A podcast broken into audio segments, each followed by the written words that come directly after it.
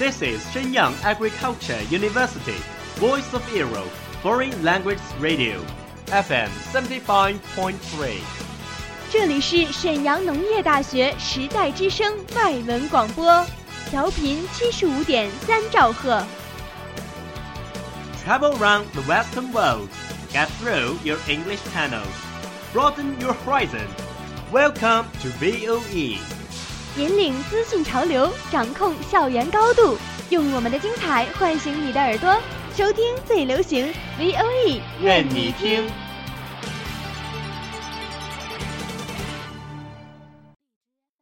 The United Nations has extended its staff benefits to all married gay couples, despite a campaign led by Russia against the measure. The most watched news anchor on American TV, Brian Williams, has now been suspended for six months without pay from NBC. A new NBC. dress by British retailer Roman Originals has attracted the world's attention. Do you know what happens in every corner of the world?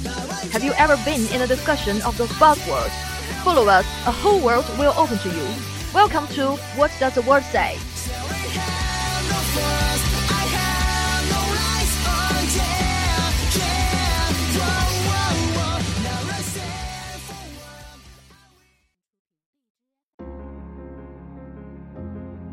Hello everyone, welcome to the World Size from the VOE Foreign Languages radio station.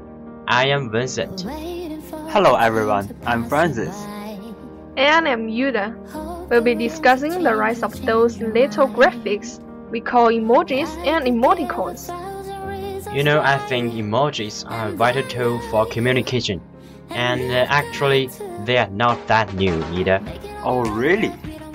Well, that's the perfect opportunity to ask you a question. When was the first emoticon used?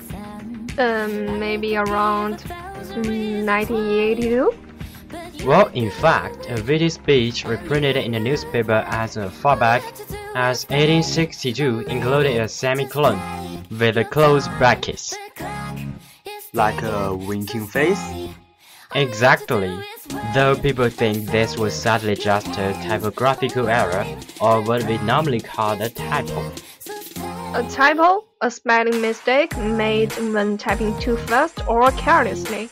The official birth of emojicons is usually given as 1982, when a US professor instructed his students to use smiley face to indicate jokes in a digital communication. So they are over 30 years old. Maybe I should start using them.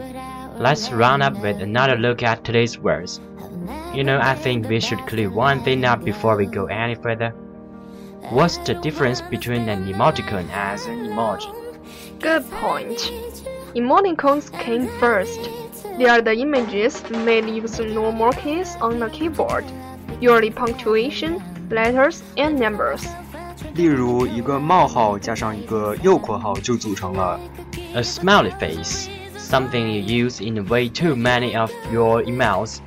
Well, thanks. Whereas an emoji is something completely different. It's an actual image.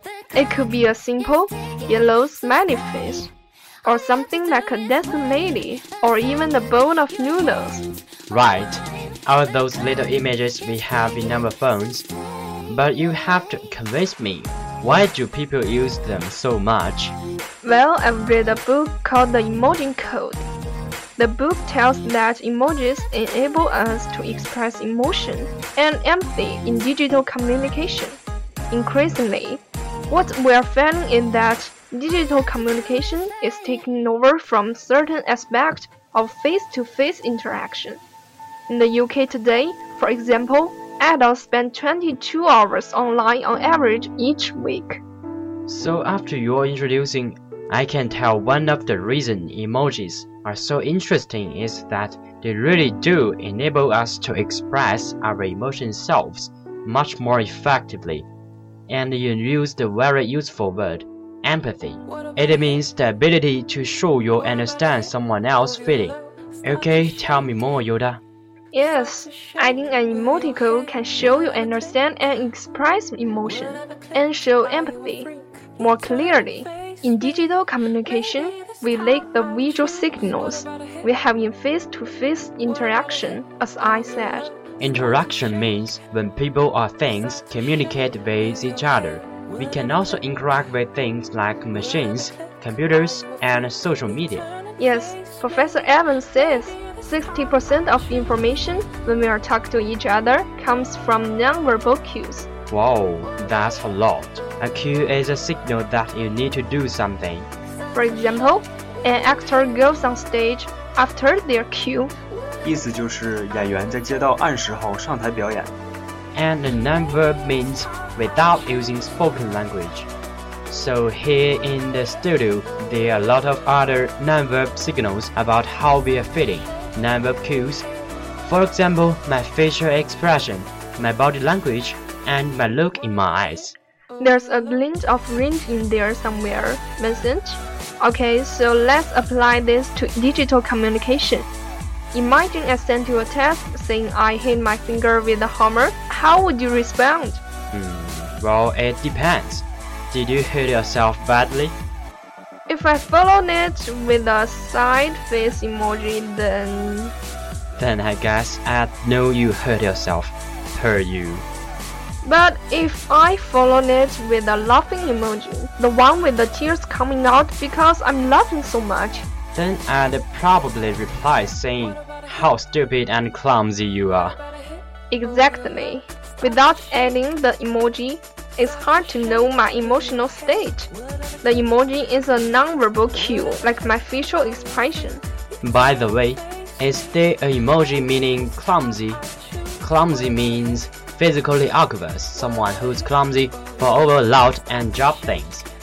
Anyway, you are saying emoticons aren't as new as I think. Sure, the first word we had was empathy. Do you have a lot of empathy, Vincent? Yes, I think I'm quite good at understanding other people's feeling. My friends tell me that anyway. It's important to empathize with your colleagues too. That's not what I saw in your eyes? Yes, empathy is an important part of all human interaction. Nicely done. If two people interact, it means they communicate with each other and react to each other. It's a pretty broad term.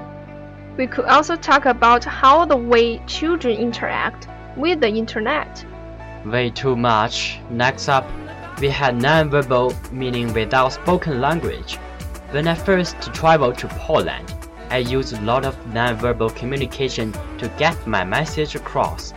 Hand movements, counting with fingers, things like that. Next word, Yoda. Next word.